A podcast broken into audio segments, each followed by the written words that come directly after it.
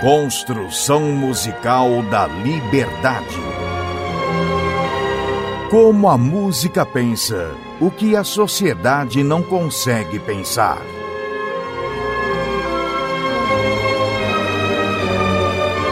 Música e filosofia com Vladimir Safatli.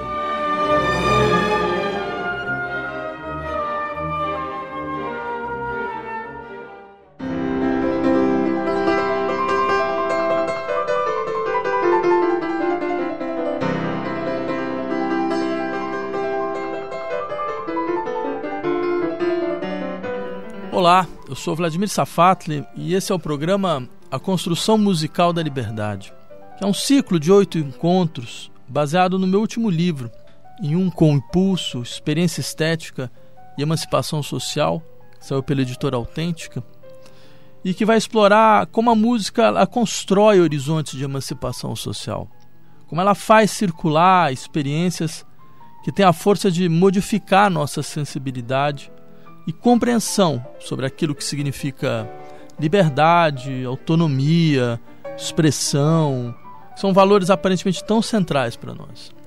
Ou seja, se esse programa se chama A Construção Musical da Liberdade, é porque se trata de mostrar como a música nos ensina a sermos livres. Ela nos mostra como a experiência estética ela produz uma dimensão fundamental do nosso desejo por liberdade. Bem, no nosso encontro de hoje, eu queria falar sobre a maneira com que a música ela constrói esteticamente um povo. Se a gente está a falar de liberdade, né, é importante entender como a música ela é muitas vezes mobilizada para fornecer a forma sensível do espaço comum no interior do qual um povo pode emergir. De certa forma, não há emergência de um povo sem música ou seja, sem um sistema de canções, de hinos, de marchas, que produz tanto a, a consolidação de uma memória social, né, quanto a figura de ritmos e de melodias de, da celebração nacional. Só que não é exatamente disso que eu queria falar nesse programa. Eu não queria falar dessa apropriação oficial da música. Porque se a gente está a falar aqui das modalidades de construção musical da liberdade, seria interessante mostrar como a forma musical, muitas vezes, ela dá forma a um povo por vir. Um povo que ainda não existe. Um povo que emerge em um território, é verdade, mas que não respeita os limites, as fronteiras atuais, para que ele possa, na verdade, traçar horizontes improváveis de reconciliação que vão impulsionar a imaginação política aquilo que a vida social ainda não consegue imaginar. Veja, a liberdade ela sempre foi vinculada ao exercício da apropriação de um território. Já os gregos lembravam que a liberdade era composta de autonomia, que é a capacidade de ser o legislador de si mesmo, de autarqueia, que é a capacidade de ser uma espécie de senhor das suas próprias paixões, e autoctonia, que é ser si mesmo em um território, ter uma relação a um território. A gente tem então uma questão interessante aqui, que é como a música constrói territórios. E eu queria começar nesse caso com Chopin, Frederic Chopin. E por que começar com Chopin? Pela sua singularidade. Porque no século XIX, né, nesse momento da formação dos Estados Nacionais Europeus, a gente vai ver vários compositores recuperarem mesmo, e criarem mesmo materiais folclóricos para contribuir com a consolidação de uma certa ideia de identidade nacional. Dvořák, os tchecos, Grieg, os noruegueses, Sibelius, os finlandeses, Borodin, os russos. Só que qual é o caso do Chopin e o dos poloneses? Que é um povo em vias de desaparição, pelo menos na sua época. Bem, já se procurou com sem muito sucesso traços diretos de materiais folclóricos nas suas mazurcas, e os resultados não foram muito além de referências ligadas ao imaginário popular bastante genérico. Até porque compor danças polonesas era algo feito por vários desde a Renascença, que não, não necessariamente poloneses. Né? Uh, e essas referências folclóricas elas praticamente inexistem nas suas poloneses. E são peças, no entanto, organicamente animadas por esse sentimento de procura de um povo em vias de desaparição. Bem, a peça que eu queria começar mostrando a vocês é uma polonese. É a polonese número 5. Primeiro, eu queria lembrar que a polonese é uma das cinco danças nacionais polonesas, usada como dança de corte pela nobreza local, que preferia a polonese ao invés, por exemplo, do minueto, né, que era uma dança utilizada nas cortes de outros, de outros países europeus.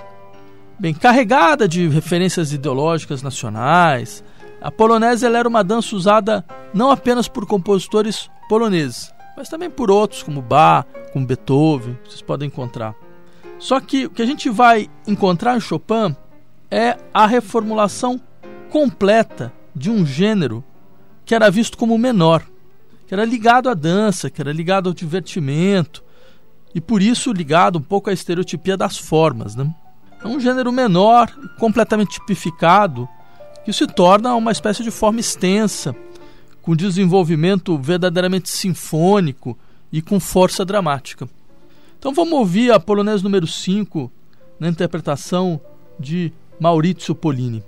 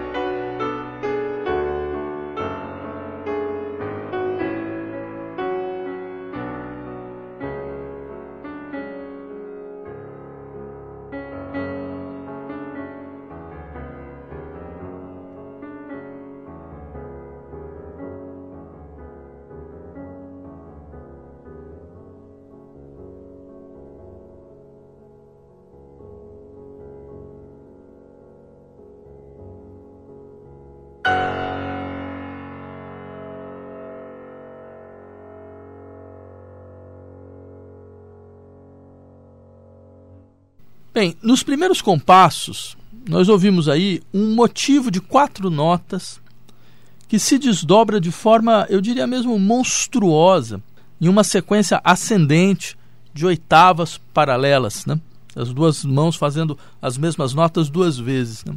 E o termo aqui monstruoso, ele não está por acaso, ele não está de forma retórica, porque há uma ampliação monstruosa da sequência inicial que segue, na verdade, um princípio de exageração da figura e dos motivos, que é bastante recorrente na escrita do Chopin.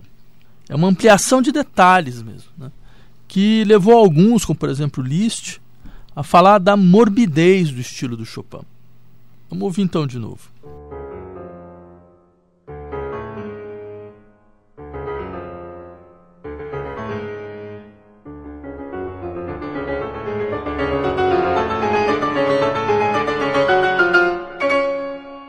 Bem, a introdução ela vai dar então lugar a uma primeira sessão que ela é composta a partir da apropriação explícita do ritmo da polonese, que é esse aqui, né? que é uma colcheia, duas semicolcheias e quatro colcheias.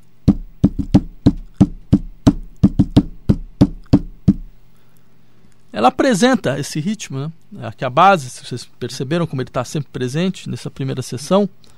Então, a partir dele aparece um primeiro tema musical que é composto a partir da apresentação ascendente né, da escala de Fá sustenido menor e do seu consequente, né, uma modulação no Fá menor a sua relativa de Lá maior. Essa disposição do tema ela é feita de forma tal que a ascensão na escala, essa que é a coisa mais importante, ela é acompanhada de um crescendo na intensidade. Né? Ouçam de novo.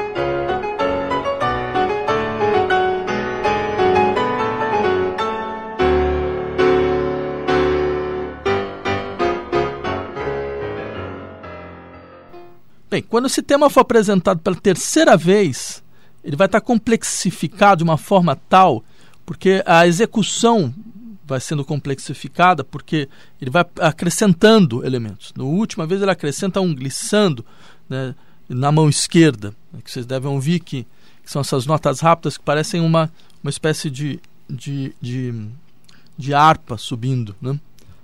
Então a lógica ela parece clara aqui, que a partir da apresentação elementar e dramatizada do ritmo de polonese para aumentar sua intensidade expressiva através da adição paulatina, passo a passo, de elementos que vão desafiar o controle corporal do intérprete.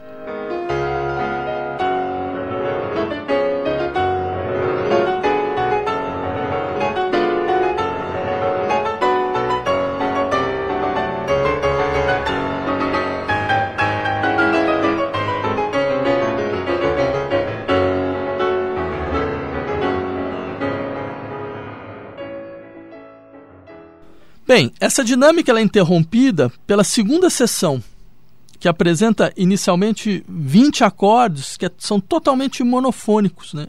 em um ritmo de marcha, quer dizer, as, as duas mãos fazem as mesmas notas. Né? E essa monofonia, ela, o fato de você estar tá ouvindo as mesmas notas, mesmo que seja em, em alturas diferentes, ela evidencia a natureza eminentemente percursiva da figura musical que ela é composta de uma repetição, que a gente chama de ostinato, né? de um conjunto de quatro fusas que produzem um efeito de um, de um rufar de tambor. Parece que você está ouvindo o tambor sendo rufado, na verdade. Né? Ou seja, é claro que na lógica de uma construção estética do povo, Chopin integra a dança nacional dramatizada à figura da marcha. Né? Uma marcha que não tem o tom afirmativo das marchas, mas uh, tem um ritmo que se integra ao final. É interessante esse dado, é uma nota que ela vem antes do tempo forte, parece que ela dá um desequilíbrio, chama na cruz essa nota. Né? Quando você toca uma nota antes do tempo forte. Uh, e essa sensação de desequilíbrio no interior de uma marcha é como se fosse um elemento quase contraditório, porque onde ela precisa ser mais afirmativa, ela não é. Né? Isso traz um dado importante para a interpretação. Isso é a última coisa que a gente pode esperar de uma marcha. Então vamos ouvir isso de novo.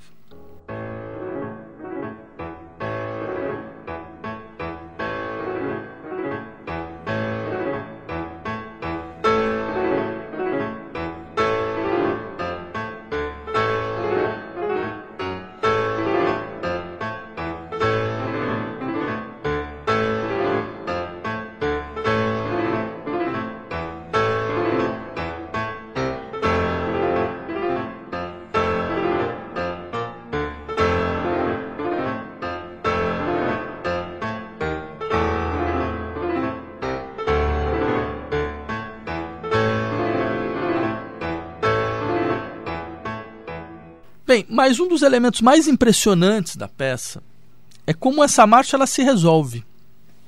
A sua resolução ela se dá através de uma espécie de transmutação, uma transmutação desse ritmo marcial em um tempo de mazurca. Ou seja, em uma recuperação da expressão da dança. Então vejam a coragem de um compositor que resolve o drama de uma marcha militar em uma dança de salão.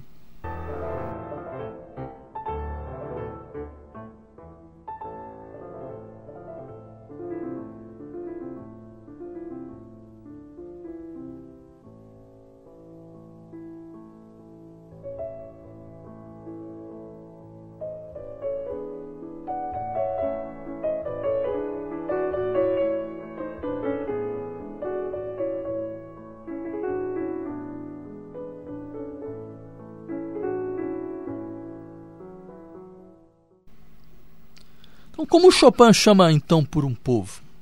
Ele chama fazendo apelo a um fluxo constante de desconstituições e de recontextualizações semânticas que vão transformar o sentido de peças que são normalmente usadas para representar musicalmente um povo, como, como hinos, como marchas, como danças, como uníssonos. Porque os elementos musicais próprios a hinos, próprio a marcha e a dança, eles estão lá. Só que em um jogo de passagens e de instabilidades tal que lhes retira a capacidade de, digamos assim, fundamentar um solo. Os hinos se dissolvem em contrapontos, as marchas viram danças, as danças elas carregam uma tensão vinda da ressonância dos momentos musicais anteriores, que estão ainda vivos, estão ainda presentes e que acabam por remergir. Então vão retirando, isso vai retirando dan da dança sua função de mero divertimento. E isso nos permite dizer que esse povo, que é chamado pelo Chopin, ele constitui os seus vínculos e os seus sistemas de transmissões através da partilha de uma expressão que não vai ter solo, de uma expressão que vai construir um espaço musical em fluxo contínuo de transformação. Fluxos muito intensos para fundar um solo. E nesse sentido, se a emancipação política no século XIX teve tão vinculada à construção de um território nacional, com seu imaginário de libertação e de recuperação de uma origem silenciada, a estratégia do Chopin segue uma outra coordenada. Ela é um esforço contínuo de desconstituição de territórios, de invasão de forças heterogêneas que vão desestabilizar formas e vão produzir um espaço de múltipla imbricação. E é importante se atentar para esse modelo de emancipação através, digamos assim, da, da abertura a forças heterogêneas. Só que agora eu queria passar para outro compositor. Um outro compositor cu, cuja música ela claramente chama por um povo por vir. E esse compositor é o Bela Bartok. É um dos nomes maiores do modernismo musical. Bartok é talvez eu diria mesmo, a melhor expressão musical de alguém capaz de colocar em circulação uma estratégia estética de forte conteúdo emancipador. Qual é ela? Que é faz parte dos processos de sujeição social fazer das experiências sociais, digamos, não hegemônicas, menores, de povos que a gente quer esquecer, e das formas estéticas desses povos que o Estado-nação quer esquecer, fazer deles expressões de arcaísmos. Como se o processo, então, de constituição de um Estado-nação com sua hegemonia, ela precisasse, por outro lado, né, constituir a ideia de que as músicas que, as, que atravessam a experiência desses povos que devem ser colonizados e apagados são, no máximo, folclore. Ou seja, algo que não, não teria força de produzir futuros. Definição, definição operacional de folclore. Mas é, teria força apenas de preservar passados, anulando com isso a capacidade produtiva do vínculo ao território.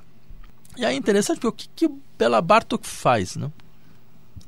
Ele procura a modernidade, ele procura a força de produzir o nunca visto, só que através de um olhar minucioso em direção à música, digamos, dos, desses povos subalternizados, desses povos colocados em situação de minoridade né, pelas potências imperiais europeias. Então, no seu caso, são os húngaros, os romenos, os búlgaros, sabe, todos os eslavos, né? Embora Bartok tenha pesquisado também as músicas dos servos croatas, dos argelinos e dos turcos. Então ele vai então com seu amigo Kodali, vai gravar, analisar melodias, formas musicais da classe camponesa e descobre não apenas um material melódico de uma impressionante riqueza. E aí que é interessante, ele descobre uma potência criadora de formas, uma potência de complexificação de ritmos, de tempos e de estruturas, uma potência de construção de futuro. Ou seja, Lá onde todo mundo via só arcaísmo, né, o Bartok via o verdadeiro processo de produção formal do novo. Então vamos ouvir, por exemplo, a primeira das seis danças em ritmo búlgaro que compõem o último volume do Microcosmos. Vamos escutar na interpretação de Andreas Bach.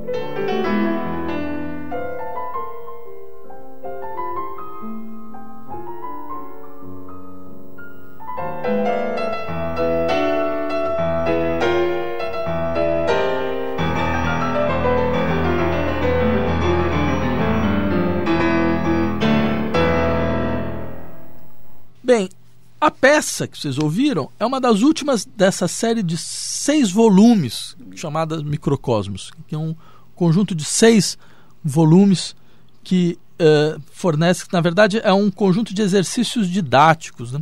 que é um pouco como os estudos para piano que a gente ouviu no, no nosso encontro passado, só que a função do microcosmos é mais ambiciosa, por isso é até mais interessante porque ela visa seguir o pianista desde a sua infância até a maturidade. Os primeiros, as primeiras peças são peças mesmo para quem está aprendendo a tocar piano, né? para uma criança que está aprendendo a tocar piano. Até essas últimas que vocês ouviram são de inegável complexidade. Então, ou seja, ela visa seguir o pianista desde as peças mais elementares até o domínio mais consolidado da técnica e da expressão pianística. E não é por acaso que o último momento desse longo processo ele é fornecido por essas seis danças búlgaras. São as últimas peças. Né? Como se o ápice da formação do pianista consistisse em ser capaz de se apropriar da modernidade inerente às expressões desses povos que foram colocados em situação de minoridade, de subalternidade. Por exemplo, só para a gente pegar um exemplo interessante, um ponto importante na peça de Bartok se encontra no reconhecimento da força produtiva da assimetria dos ritmos descobertos nas suas pesquisas. Simetria por quê? Veja só. Normalmente, cada uma dessas peças tem um padrão rítmico de base uh, que vai se desenvolver durante a peça inteira. No nosso caso, o caso da nossa peça, a gente tem um ritmo que é 2 mais 4 mais 2 mais 3 sobre 8. Isso significa que em cada compasso vão ter nove semicolchões, que são as, são as notas que têm valor 8, né? então 4 mais 2 mais 3, por isso 9, mas vai ter uma pulsação irregular. Não é uma pulsação regular que marca, por exemplo, você tem 4 por 4, ela marca 1, 2, 3, 4. 1, 2, 3, 4. Não, você tem 4, 2 e 3. Então, ó, 1, 2, 3,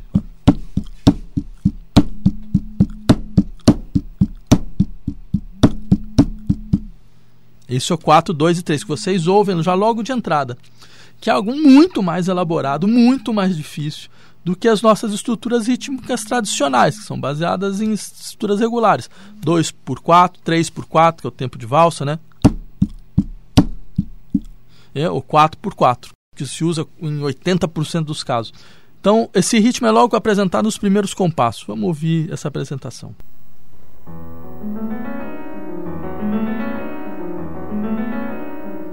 E a partir de então, esse ritmo assimétrico ele vai ser sustentado pela mão esquerda, enquanto a mão direita vai construir uma frase melódica. Só que a mão direita, ela não está, esse é mais um dado fantástico da peça, ela não está no mesmo tom da mão esquerda. Ou seja, ela não está seguindo a mesma ordem da mão esquerda, da mesma ordem das consonâncias e dissonâncias da mão esquerda. A mão direita definiu que a consonância e dissonância de um jeito, a mão esquerda de outro. E esse é um belo exemplo da maneira com que Bartok utiliza a politonalidade, ou a bitonalidade, nesse caso. Né? E nesse caso, bitonalidade significa que em um trecho musical extenso, a música ela se desenvolve a partir de dois, ou nesse caso dois, né? mas se for politonalidade mais princípios tonais simultâneos. Como se ela seguisse duas ordens distintas ao mesmo tempo.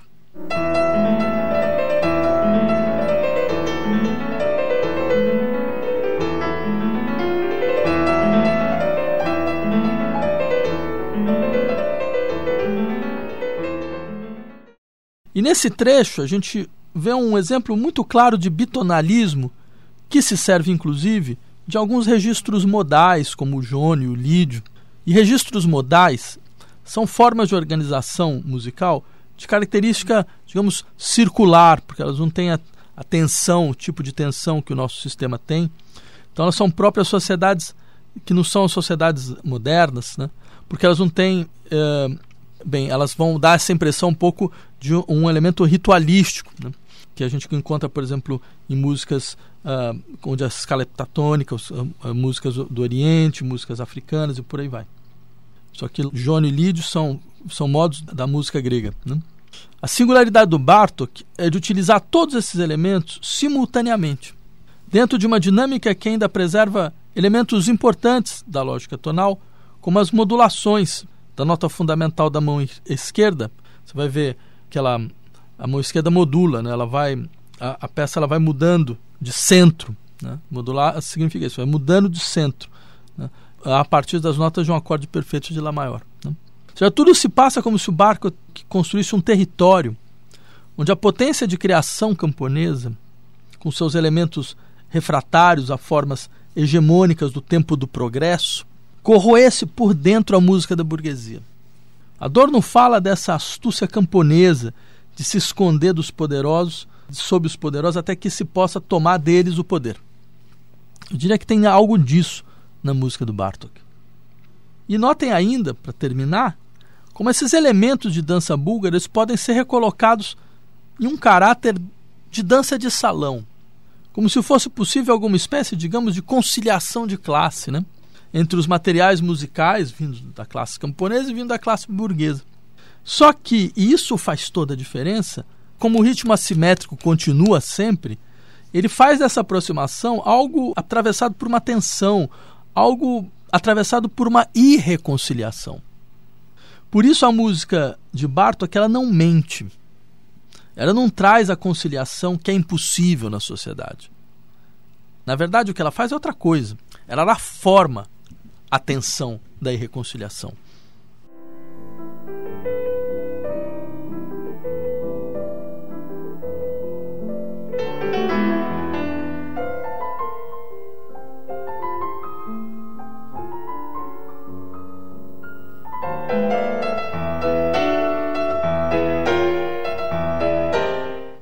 a peça, por isso, só pode terminar com um cromatismo descendente que não deixa dúvidas a respeito do seu real espírito.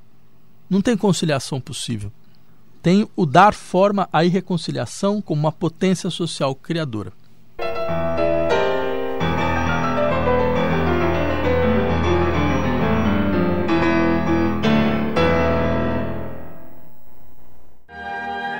Música e Filosofia com Vladimir Safatli.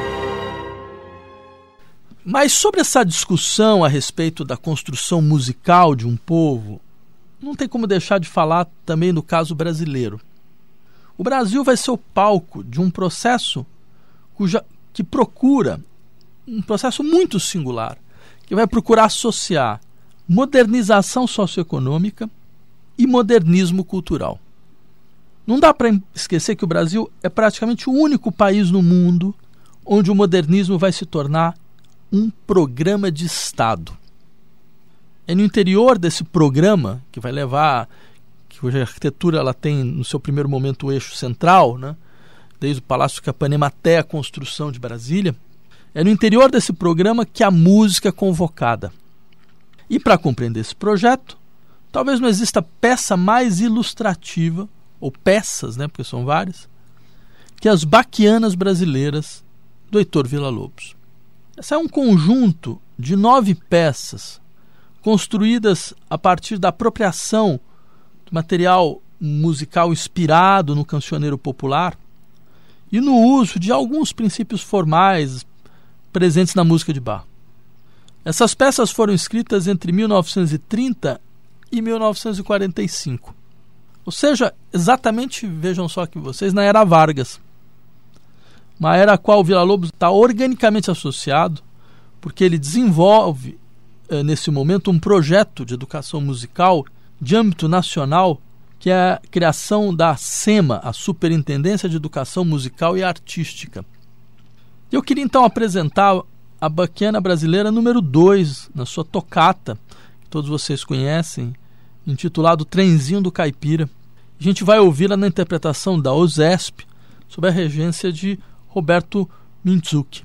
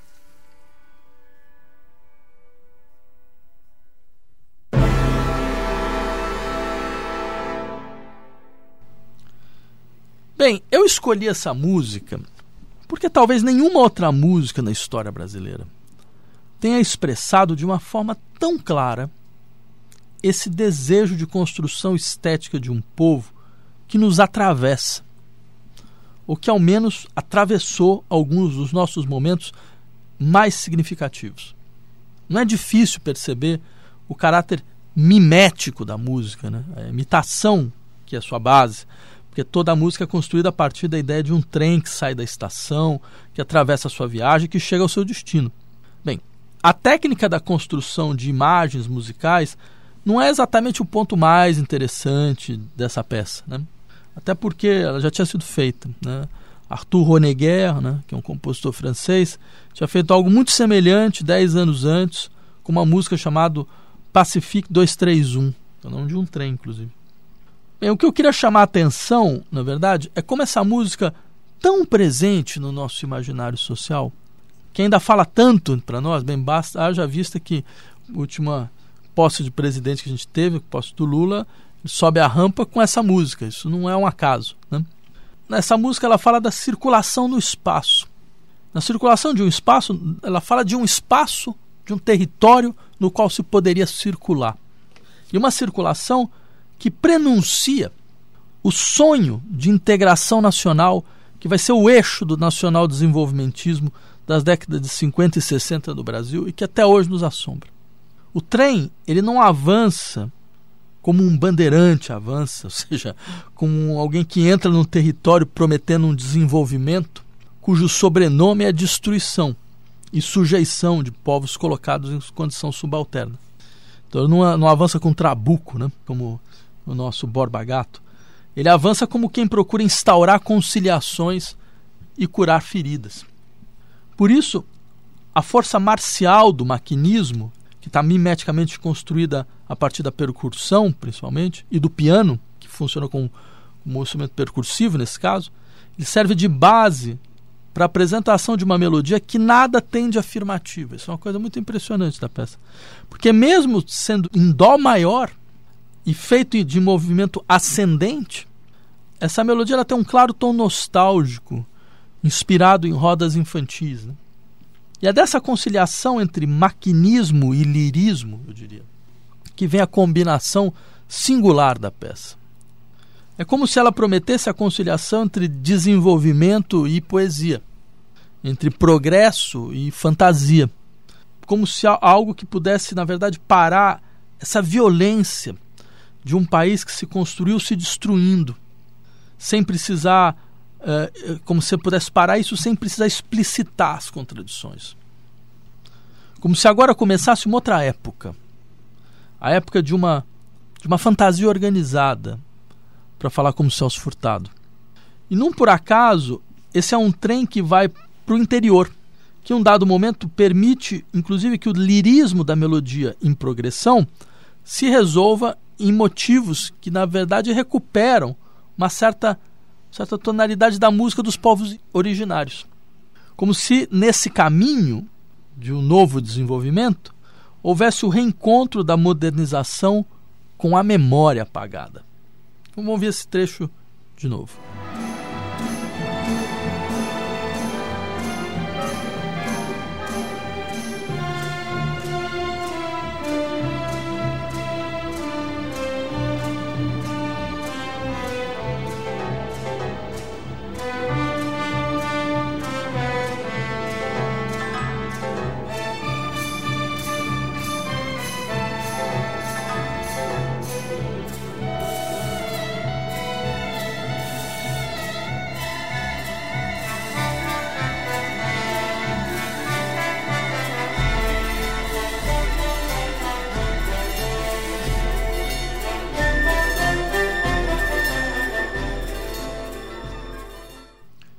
E depois desse trecho, a melodia principal retorna, mais uma vez. Né? Só que agora não mais tocada pelas cordas, e sim por instrumentos de sopro. Ele vem mais leve, então, como uma repetição que agora pode se desdobrar sem ter que abrir espaços à força.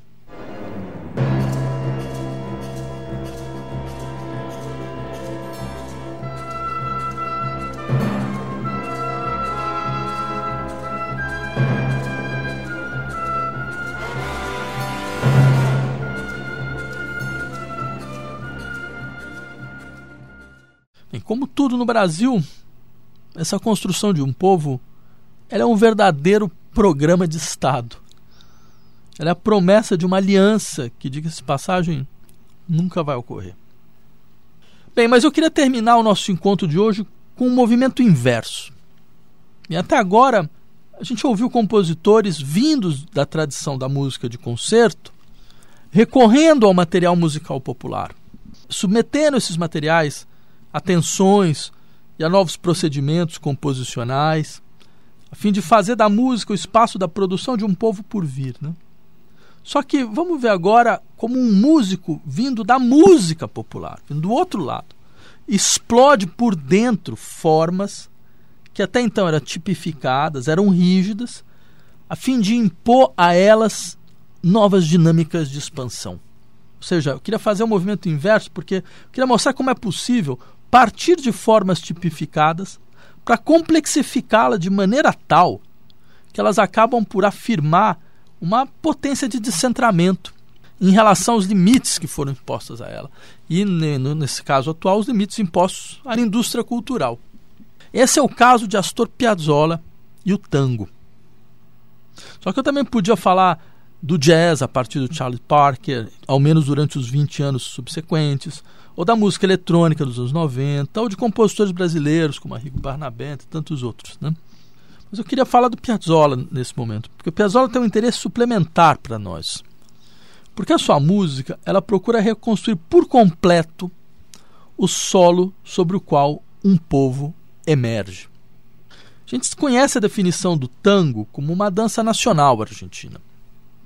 A gente sabe das inúmeras referências que a sua música, que é a música do Piazzolla, faz à cidade de Buenos Aires, às estações portenhas, a momentos da história argentina. Só que eu queria colocar nossa análise em um outro lugar. É saber na maneira com que as formas musicais são explodidas. Como se fosse questão de permitir que esse solo seja atravessado por forças heterogêneas. Vamos ouvir, por exemplo, a sua impressionante composição para bandoneon e quarteto de cordas, intitulada Cinco Sensações de Tango. No caso, vamos ouvir a quinta sensação, medo, na interpretação do próprio Piazzolla e do Kronos Quartet.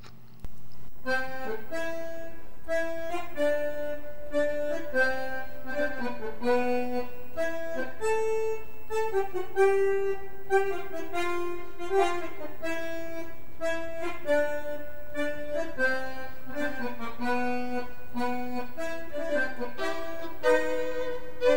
you.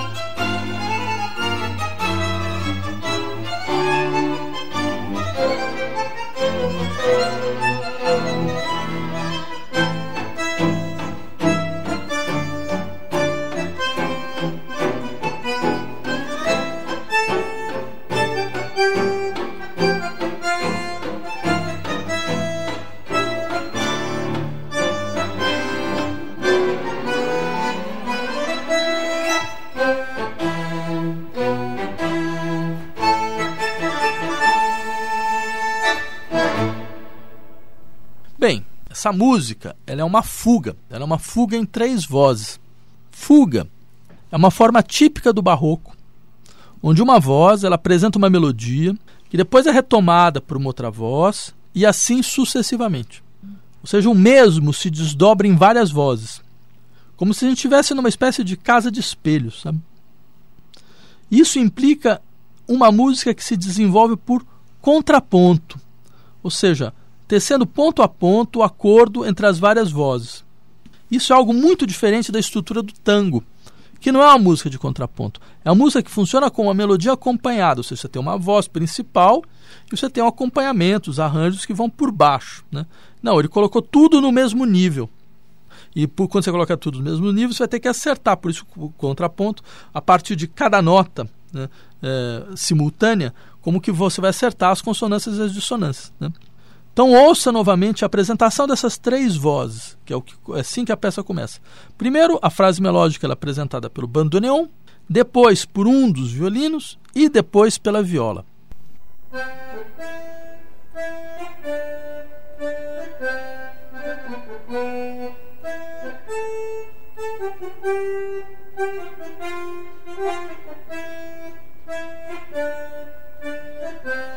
Thank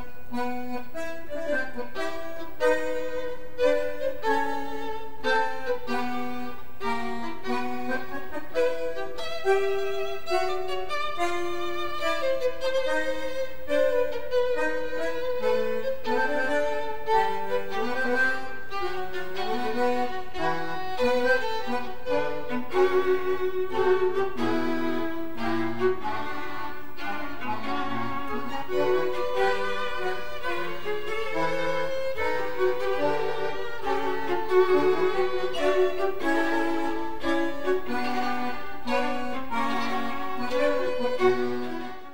Bem, essa frase melódica ela pode voltar apenas em uma das suas partes e, e se desenvolvendo de outra forma.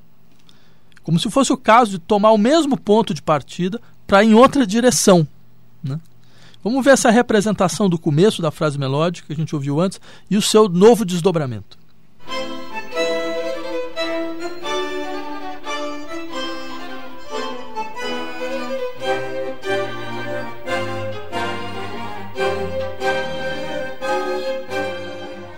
E notem ainda como, apesar do trabalho formal da peça nada ter a ver com tango, o tango está lá.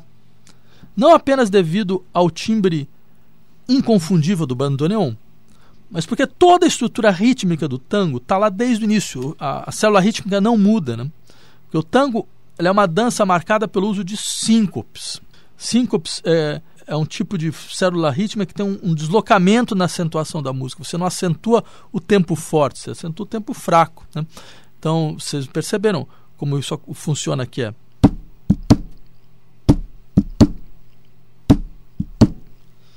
Então, essa síncope, ela, ela estrutura toda, toda a peça. Então, dá a ela a permanência desse caráter do tango. Bem, com isso a gente termina o nosso programa de hoje uh, com essa questão como a música constrói um território.